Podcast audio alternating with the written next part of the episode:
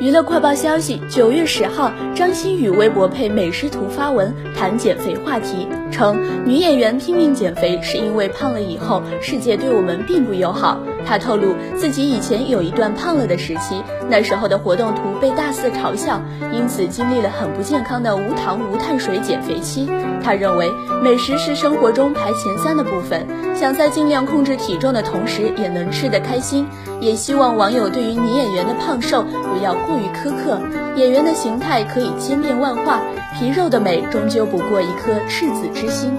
评论中有网友提出，艺人想赚钱却做不到保持身材的质疑，张馨予温和回复道：“我是说不要太苛刻，也就是说不要因为胖瘦去骂人。其实我们一直都有刻意吃很少，比如说我是很少吃米饭的，只是偶尔可以吃得痛快一点吧。”